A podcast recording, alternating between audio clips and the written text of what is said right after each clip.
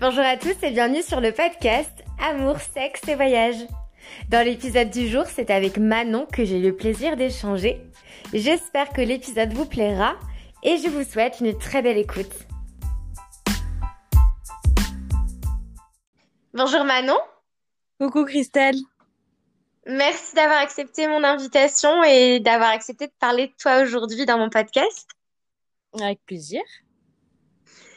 Est-ce que pour commencer, tu pourrais euh, te présenter pour les personnes qui ne te connaissent pas? Oui, bien sûr. Alors moi, c'est Manon, j'ai 32 ans et voilà, je, je suis originaire euh, bah, de Marseille. Je suis née là-bas, mais j'ai grandi en Haute-Provence. Voilà. Ok. Et à l'heure actuelle, tu habites où? Euh, là, à l'heure actuelle, je suis en Isère, euh, dans les montagnes, à 1005 d'altitude, dans un tout petit village, en face de la station des Deux Alpes. Ok, super. Donc, on va revenir un petit peu en arrière. Euh, est-ce que tu peux nous dire dans quel environnement familial tu as grandi? Oui, alors en fait, moi, j'ai grandi jusqu'à mes 12 ans. Mes parents étaient ensemble et après, ils ont divorcé. Du coup, j'ai vécu, euh, j'avais, euh, enfin, ma mère avait ma garde et j'étais euh, chez mon père ben, un week-end sur deux et les, la moitié des vacances, comme ça se fait la plupart du temps. Et voilà, j'ai un, un, petit frère, mais qui est plus grand que moi en taille, et j'ai j'ai une sœur du deuxième mariage de ma mère. Ok. Et tu avais des bons rapports avec tes frères et sœurs et tes parents? Oui, oui, oui, j'ai toujours eu de très bons rapports. Euh, je suis plus passionnelle avec ma, enfin fusionnelle avec ma mère. Euh, c'est vrai qu'avec mon père, euh, au fur et à mesure des, années, on s'est un peu éloigné. Mais non, non, sinon je garde de très bons contacts. Ok. Et dans tes souvenirs, tu avais quelle personnalité quand tu étais petite? Euh, quand j'étais petite, j'étais timide, j'étais très timide. On voyait souvent que, que, mon crâne, en fait. Je disais très rarement bonjour. Et euh, j'étais très, euh, pas introvertie, mais oui, j'avais du mal à aller vers les gens. Quoi d'autre? Après, j'étais quand même aventurière, j'étais très téméraire, je faisais plein, plein de, de choses. Enfin, voilà, j'avais déjà l'aventure en moi, quoi. Hein. Ok. Et tu gardes quel souvenir de ton enfance? Euh, une très très bon souvenir. J'ai plein de souvenirs. Je me rappelle de, de plein de choses. Non, franchement, j'étais euh, j'étais pleine de vie. Et non, j'ai c'était que du bonheur. Mon enfance, c'était que du bonheur. Ok. Et puis après l'enfance vient l'adolescence, qui est un petit peu une période euh, charnière euh, dans la vie d'une jeune femme parce qu'il y a beaucoup de changements qui, qui se passent. Est-ce que tu as l'impression d'avoir vécu une adolescence euh, plutôt sereine ou est-ce que tu as une période un petit peu plus torturée? Non, j'ai eu une adolescence plutôt calme. Moi, je dirais plutôt, ouais, plutôt calme. J'étais, euh, j'étais sage. Hein. Non, non, non. J'ai pas eu de, j'ai pas été torturée. J'ai pas été rebelle. Mm. Ok. Et euh, le changement de ton corps à cette période-là, est-ce que ça a été compliqué, la transition entre le corps euh, de petite fille et le corps de jeune fille? Euh, je dirais pas compliqué. Après, c'est vrai que je me suis... Bah, ton corps se développe, mais moi, en fait, je suis restée... J'avais... J'étais un peu garçon manqué. Et du coup, euh, je suis restée avec mes... avec mes, mes survêtements. Et je me suis jamais trop mise en valeur. Euh, ouais, non, j'ai, pas eu ce, ce truc. J'avais des copines qui, oui, elles, s'habillaient super bien, euh, se mettaient en valeur leur poitrine, etc. Non, non, moi, c'était pas ça. C'était plus en mode euh, garçon manqué et, je cachais un peu tout ça. Ok. Et du coup, donc l'adolescence débute et du coup, les premiers désirs et émois sexuels aussi. qu'est-ce qui, selon toi, a le plus participé à ton éducation sexuelle? Euh, moi, je dirais mon, enfin, mon entourage, enfin, ma famille, ma grand-mère surtout. Je suis très proche de ma grand-mère. Et c'est vrai que ça, c'était, euh, ça n'a jamais été tabou dans notre famille. Ma mère aussi euh, m'a beaucoup parlé. ouais, c'est, ça, c'est ma famille. Donc, tu dirais que ouais, c'est plus les conversations que tu as eues avec ton entourage qui t'ont un petit peu permis de comprendre ce qu'était la sexualité.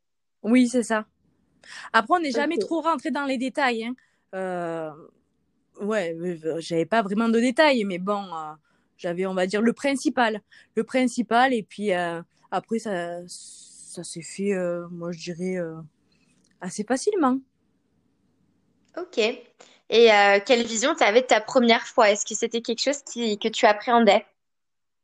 Alors non, j'appréhendais pas. par contre, après, avec le recul, je dirais que bah, c'est un truc, bah, voilà, ça c'est fait. Hein. Euh, j'ai fait ma première fois, ça c'est fait, on n'en parle plus. Et puis en fait, euh, j'ai fait ça avec, euh, c'est même pas un amour de jeunesse, c'est ouais, c'était un, chéri. J'ai fait ça avec lui. Et puis en plus après, deux mois après, on n'était plus ensemble, donc voilà. Ok. Et tu avais quel âge à, ce moment-là et quel souvenir tu gardes de cette première fois? J'avais 16 ans et demi, ouais, 16-17 ans.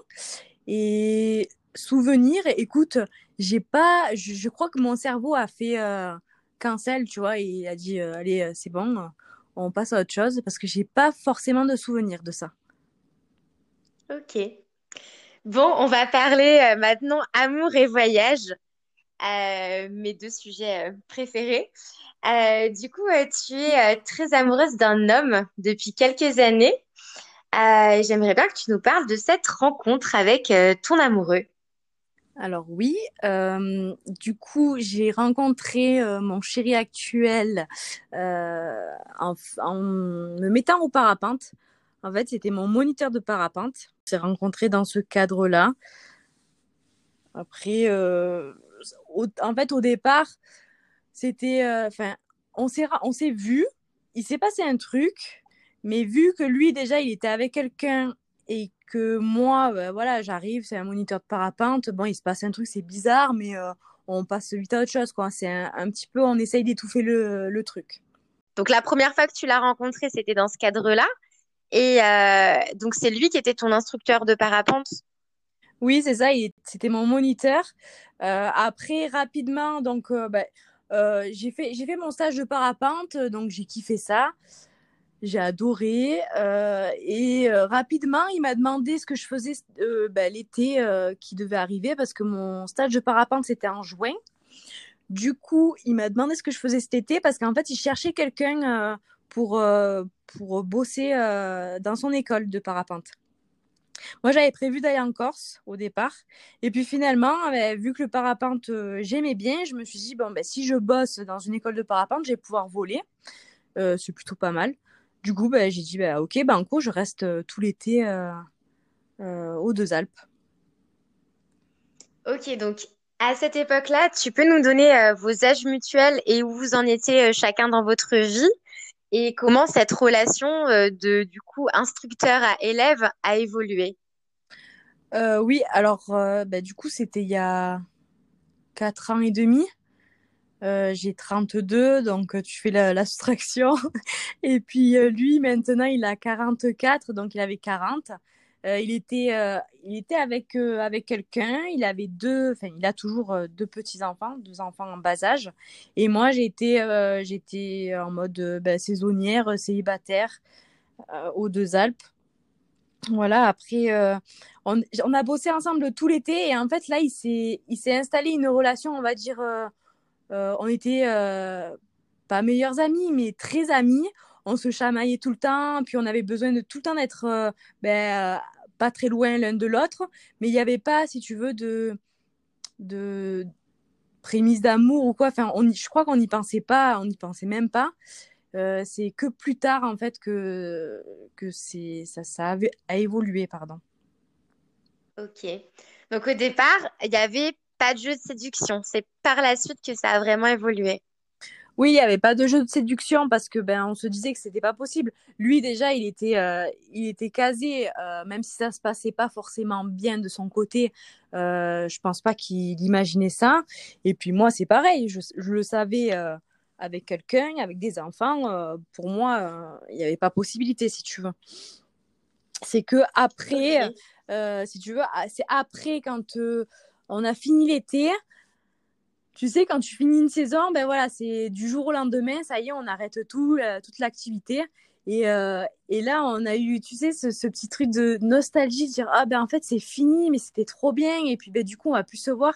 Et en fait, euh, euh, mon chéri, il est à fond dans euh, les, raids en 4x4, en moto, euh, etc. Et du coup, il m'a proposé de venir conduire l'assistance en 4x4 pour son raid moto.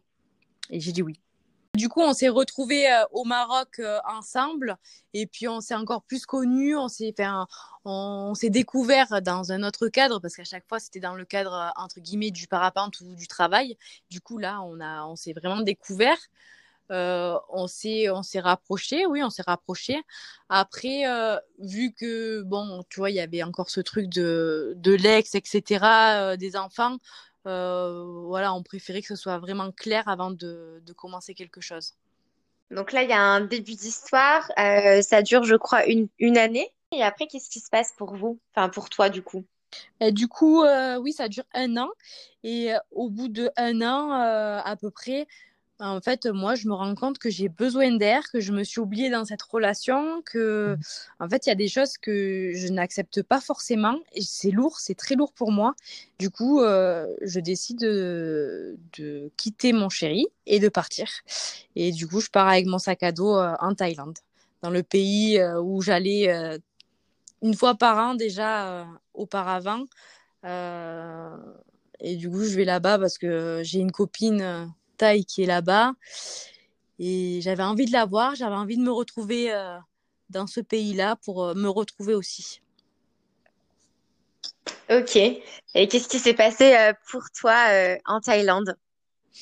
Et Du coup, en Thaïlande, je suis partie là-bas donc avec mon sac à dos. J'ai fait un petit peu de tourisme, on va dire, des endroits que j'avais envie de voir que je n'avais pas encore vus. Euh, j'ai revu ma copine et puis après rapidement je suis partie sur euh, sur la petite île de Koh Tao pour euh, faire de la plongée.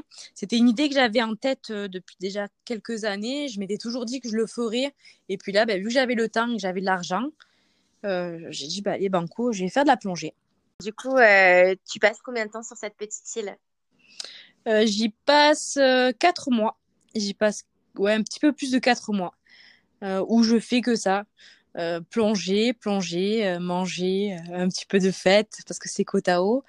Et, et c'est génial et j'adore ça. Et, voilà, c'était vraiment, vraiment la belle vie. Et à ce moment-là, du coup, voyager seule t'as permis de te retrouver? Parce qu'il me semble qu'avant cette relation d'un an, tu étais restée sept ans avec quelqu'un. Donc, tu avais peut-être à ce moment-là de ta vie vraiment besoin de te recentrer sur toi. Est-ce que ce voyage t'a permis de faire ça? Et complètement. Euh, là, c'était vraiment euh, moi.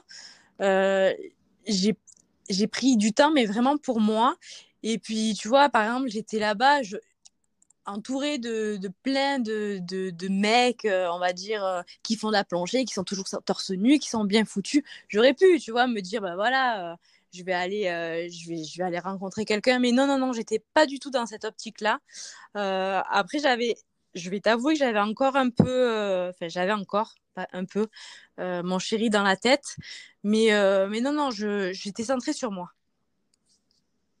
Ok. Donc là, est-ce que vous gardiez contact avec ce chéri-là avec qui vous étiez séparés?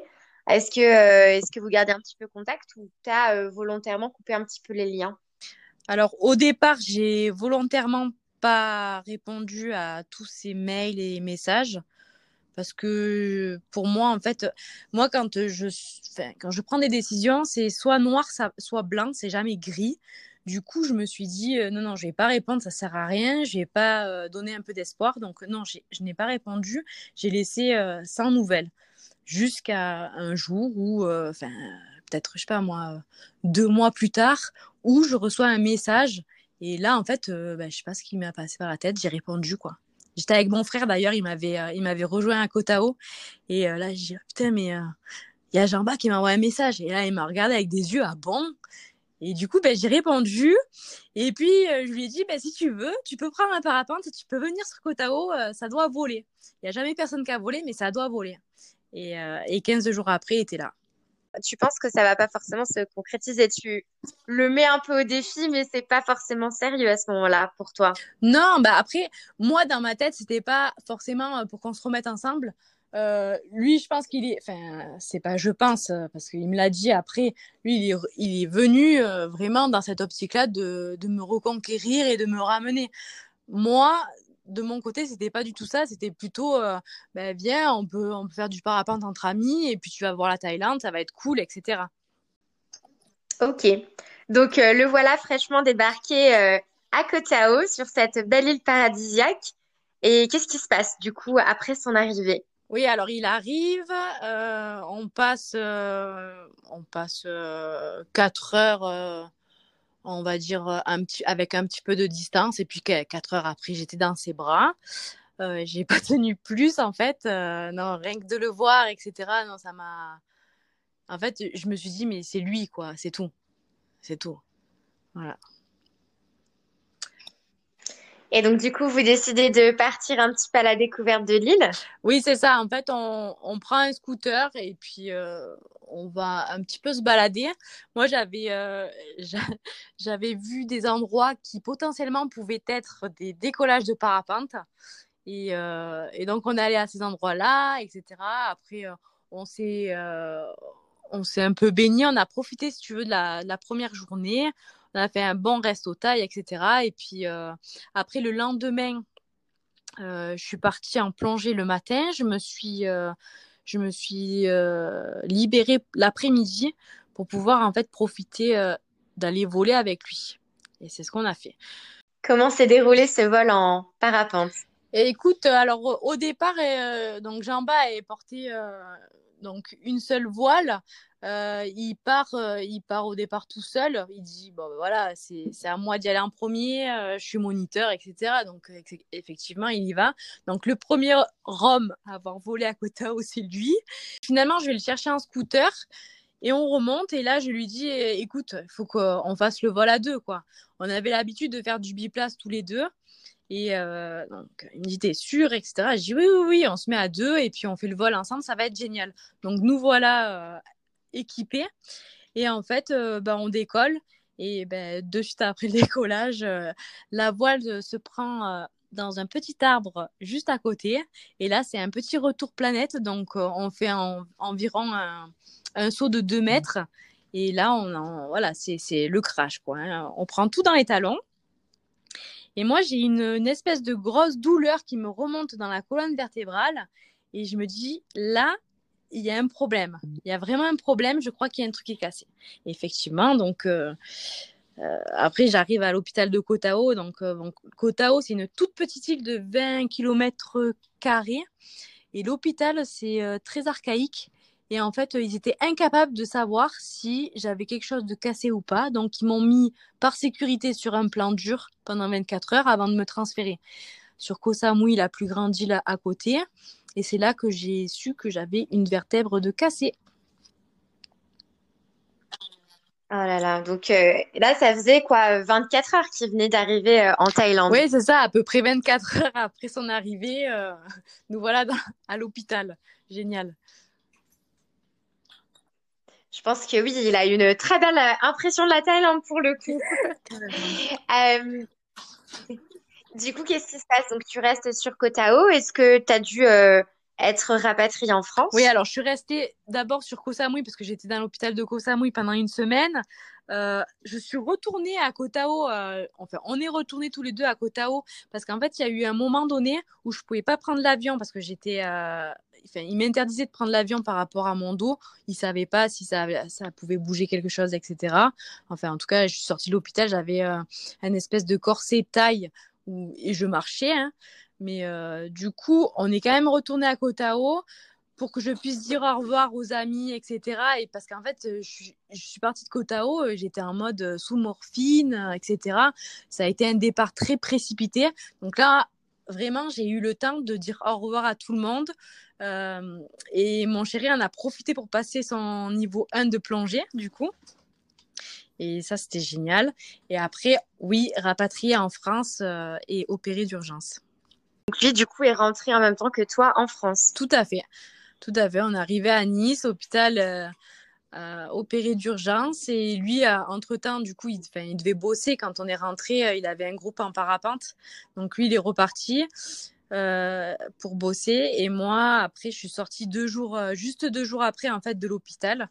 Et je suis allée en Corse rejoindre ma mère euh, pour passer, on va dire, l'après-opération avec elle.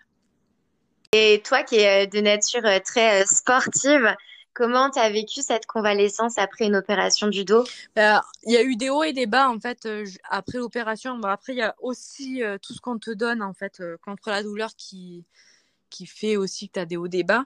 Mais euh, alors, le docteur a dit que je pouvais seulement marcher ou dormir, enfin, ou être allongée. Donc, j'ai beaucoup, beaucoup, beaucoup marché. Euh, et puis, rapidement, rapidement, en fait, je me suis prise, à, en fait, je me suis prise en main. J'ai pas fait de, de kiné ou quoi que ce soit. Euh, un mois et demi après, euh, j'étais euh, sur pattes, je courais, je refaisais tout ce que je pouvais faire et on a même, on a même revolé un mois et demi après. Donc là, pour le coup, donc c'était des retrouvailles fracassantes en Thaïlande avec ton chéri. Est-ce que tu penses que cette séparation temporaire t'a fait réaliser à quel point tu tenais à lui? Alors oui, oui, ça m'a ça m'a fait réaliser que en fait dans ma tête c'était vraiment que lui que j'aurais. En fait, je m'imaginais jamais avec quelqu'un d'autre ou quoi. Je pensais toujours, euh, toujours que à lui. Et là, euh, après, j'ai aussi, euh, j'ai aussi fait le point sur ce que je n'acceptais pas avant et en fait comment je pouvais mettre un peu d'eau dans mon vin, si tu veux, pour, pour faire que ça marche. Et lui, après, il a eu aussi un changement de son côté.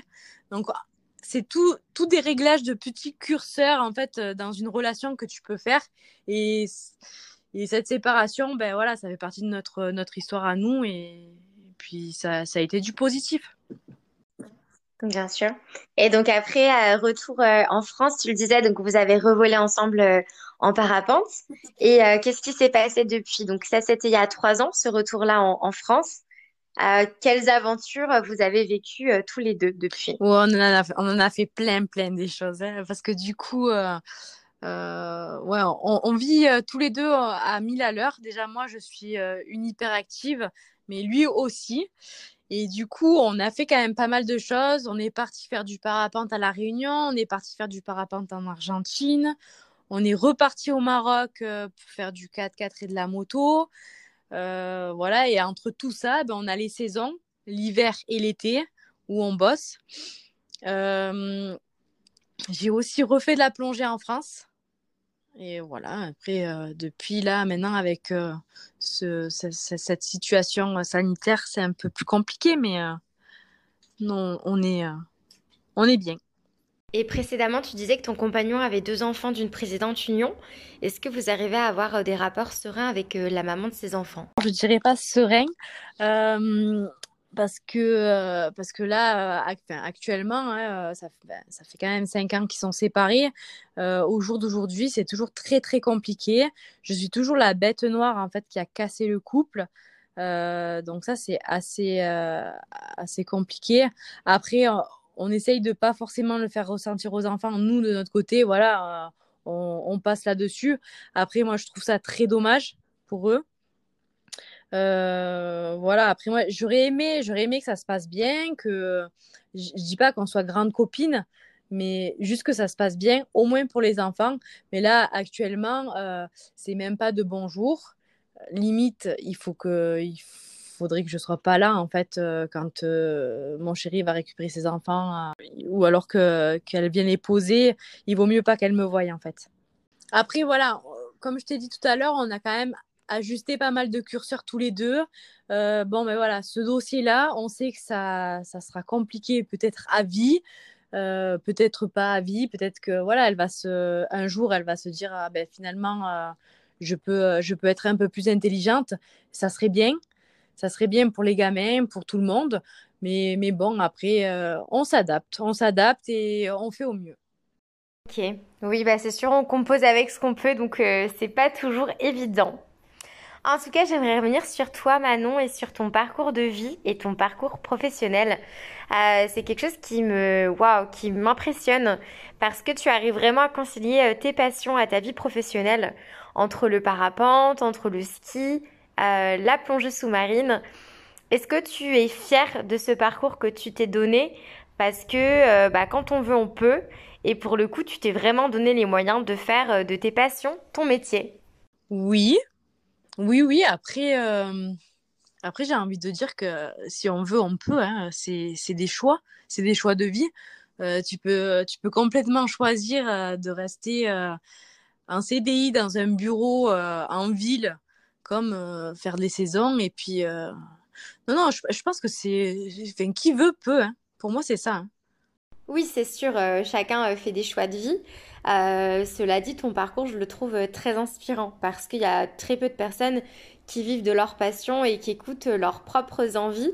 Donc non, je trouve ça très beau. Je pense que si tu prends du recul sur ce que tu as vécu dans ta vie et ton parcours professionnel, tu peux être très fier de toi. Oui, oui, je, j'ai. Puis après, j'ai de la chance aussi parce que tout se goupille à chaque fois très bien. Mais non, non, je suis, je suis contente de ma vie. Tout ce que j'ai fait, etc., je regrette rien et tout a été que du positif. Et donc, du coup, tu disais, tu es une hyperactive et tu es une grande amoureuse du sport. Est-ce que tu peux nous dire un petit peu tous les sports que tu as pratiqués au cours de ta vie? Oui, alors il faut savoir qu'au départ, hein, moi, euh, quand j'étais ado, je faisais beaucoup de karaté. Euh, je fais du karaté à, haut niveau. Mais il fallait pas me demander de courir, par exemple. Euh, j'étais pas du tout cardio. Il fallait pas me demander de courir un kilomètre. Non, non, ça, c'était pas possible. Moi, c'était karaté, karaté et rien d'autre. Et puis finalement, euh, je sais pas comment. C'est peut-être ma mère qui m'a, ouais, qui m'a, qui m'a inspirée. Euh, je me suis mise à faire euh, un petit peu de course à pied au départ. Et puis, j'ai beaucoup, beaucoup commencé en fait avec le VTT. Avec ma mère, on était euh, presque H24 ensemble, on habitait à côté, on, faisait, du VTT, mais deux fois par jour. Après, je me suis mise à la course à pied. Ensuite, du coup, je me suis mise à, bah, au parapente, je me suis mise à la plongée. Ouais, voilà. Après, quand j'étais plus jeune, encore toute petite, je faisais de la gymnastique. Ça, j'adorais. C'était trop bien. Euh, il y avait quoi encore? L'équitation aussi, j'ai essayé. Ouais, c'était cool. Je sais aussi que tu as fait de la boxe en Thaïlande. Ah oui, j'ai fait du Muay Thai. Ben oui, du coup, j'ai essayé. À C'était à Shanghai, je crois. Hein ouais, c'était à Shanghai qu'on était. Mais ben oui, parce que là-bas, c'est euh, le Muay Thai. Et du coup, ça me, ça me disait trop d'aller essayer. c'est génial. C'était génial. J'ai fait, euh, j'ai fait deux ou trois séances excellent. Super aventure là. Cet accident de parapente, est-ce que ça a eu une influence euh, sur toi? Est-ce que euh, tu es toujours aussi hyper active et entreprenante dans les sports euh, un peu extrêmes? Ou ça t'a un petit peu calmé Je pense que ça m'a calmé quand même. Peut-être pas assez, mais ça m'a quand même calmé parce que si tu veux, j'ai tellement eu mal. J'ai jamais eu autant mal de ma vie, hein, pour être pour être honnête. Du coup, des fois, je me dis ouf, attention maintenant, euh, t'as pas envie d'avoir encore mal comme ça. Donc, euh, non, non, je pense que ça m'a quand même bien freiné. Si, ça devient dangereux, si c'est exposé, par exemple, euh, en ski de rando, par exemple, tu vois, je réfléchis à deux fois avant de sortir, alors que des fois, je sortais alors que je partais sur des trucs exposés, j'étais toute seule. Là, non, là, je, je réfléchis un peu plus quand même. Ok. Alors évidemment, ton amoureux prend une grande place dans ta vie les sports également, comme on vient d'en parler. Euh, mais je sais que tu es aussi une très grande amoureuse de la nature. Donc j'aimerais savoir où est-ce que tu as passé les deux confinements et comment tu as vécu euh, ces confinements-là, puisque tu es quelqu'un qui aime bouger, qui ne supporte pas l'enfermement et euh, qui a beaucoup d'énergie à revendre. Oui, la nature, moi, c'est, je me lève le matin, je pense nature. Hein. Il faut que tous les matins je sorte déjà. Donc effectivement, quand on a dit on est confiné, oulala, oulala. Mais non, pas de stress. Nous, on habite dans un petit village de 100 habitants dans la montagne à 1005 d'altitude. Du coup, euh, on a pu continuer à vivre. Moi, quand je sors de chez moi, de la maison, euh, je, je croise personne. Hein. Je, croise des chamois, euh, des lapins, des renards, mais je croise personne. Donc, on a pu continuer à vivre. On a fait notre petit potager, etc. Honnêtement, les confinements là où on habite, c'était génial, quoi petit paradis sur Terre. Ok, donc au final, euh, toi qui es très énergique et qui es proche de la nature, le contexte et l'endroit dans lequel tu as vécu les confinements euh, ne t'ont pas frustré. Bon, après, c'est vrai qu'il y avait le truc de 1 km, 1 heure de la maison. autant te dire que nous, ici, il n'y a pas de, il y avait même pas d'hélico qui tournait au-dessus de la tête. Il n'y a pas de, de contrôle. Donc, non, non, on est à la maison, tranquille on sortait plus d'une heure euh, et, plus loin qu'un kilomètre. Hein.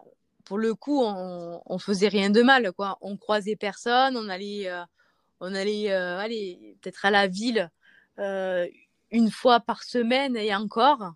Donc, on n'a pas fait de mal. Hein. Mm. Non, c'est sûr. Mais c'est vrai que du coup, oui, tu, tu, dois te sentir un petit peu privilégié du coup d'avoir passé euh, ce confinement, euh, enfin ces confinements. Ah mais complètement, complètement. Moi j'avais des amis qui étaient sur Marseille et euh, notamment une, une, très bonne amie à moi qui, qui, habite à Marseille et elle a, elle a mal vécu quand même. Hein. C'était dur, très très dur. Donc je suis contente d'être là où je suis. Et je vais te poser une question. Euh, au vu de ta voix et de comment tu parles, je pense que la réponse, je la connais, mais est-ce que tu te sens heureuse et épanouie à, à l'heure oh actuelle. Oh oui, oui, oui. Alors, en espérant que les frontières réouvrent plus vite, est-ce qu'avec ton chéri, vous avez euh, des projets voyages? On a des projets voyages. Après, moi, j'ai un chéri qui, euh, qui a mis l'idée euh, à la seconde. Hein. Dans sa tête, ça va très vite. Donc, un coup, c'est Maroc, un coup, c'est Mauritanie, un coup, c'est Afrique du Sud parce que là-bas, ça vole bien. moi, j'ai envie d'aller en Thaïlande aussi et lui aussi de retourner là-bas euh, et en profiter euh, pleinement tous les deux. Donc, euh, il y, a, plein, plein d'idées. Donc, après, on fera nos choix en fonction de, des possibilités, je pense. Ok. Est-ce que tu as imaginé déjà vos retrouvailles en, en, Thaïlande? Comment ça se serait passé si tu n'avais pas vécu cet accident de, de parapente? Est-ce que tu penses que cet accident a en quelque sorte soudé votre relation encore plus que jamais? Oui, ça nous a énormément soudés tous les deux. Euh, lui, il a été énormément présent pour moi euh, à ce moment-là. Il a tout fait. Euh, enfin, ça a été vraiment un amour. Je sais pas, j'ai jamais vraiment réfléchi, mais là, si j'ai réfléchi, je me dis qu'on aurait passé, parce que lui, normalement, il devait rester 15 jours. Donc, on aurait passé 15 jours de folie, à mon avis. Parce que nous connaissant, on, on, se serait éclaté. Et je pense que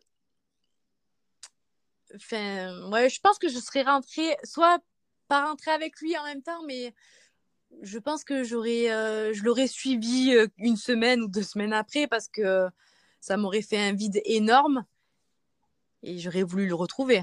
Ouais, donc votre amour, c'est un petit peu une évidence. Quand il est arrivé en Thaïlande, euh, tu, tu pensais naïvement que ça allait peut-être déboucher sur une amitié. Et tu t'es vite rendu compte que non, les sentiments étaient bien plus forts ah oui, que parce que moi, au bout de quatre heures, j'étais dans ses bras. Hein. Donc ça veut bien dire ce que ça veut dire. C'était, enfin, c'était plus fort que nous. Hein. C'est l'homme de ma vie. Ah oui, oui. Et demain, quand même demain, je sais pas, moi, il peut se passer euh, plein de choses parce que rien n'est figé dans la vie. Il peut se, se passer euh, des choses qui, qui font qu'on n'est plus ensemble. moi, là, à l'heure actuelle, j'ai envie de te dire que j'aurais plus de d'autres euh, amoureux, d'autres chéris. Euh, tu vois, c'est vraiment lui, quoi. Oh, c'est magnifique. Eh ben, j'espère que tu lui feras écouter euh, cet épisode parce que tu as l'air très, très amoureuse de lui et ça s'entend. lui, il va se moquer de moi, ouais. Il va me dire Ah, la petite romantique, la fleur bleue, la nanana. Comme quoi, qu'est-ce est romantique, ce n'est pas incompatible. Eh ben, écoute, euh, Manon, ça m'a fait super plaisir d'échanger avec toi. Et euh, ton histoire d'amour est juste magnifique. Elle est vraiment digne d'un bah, d'un film d'amour. Et en tant que grande romantique, ça m'a fait très plaisir de t'écouter et, et merci d'avoir livré euh, bah, toute cette bah, partie et ton intimité. Avec plaisir. Et puis merci à toi de m'avoir fait revivre tous ces moments.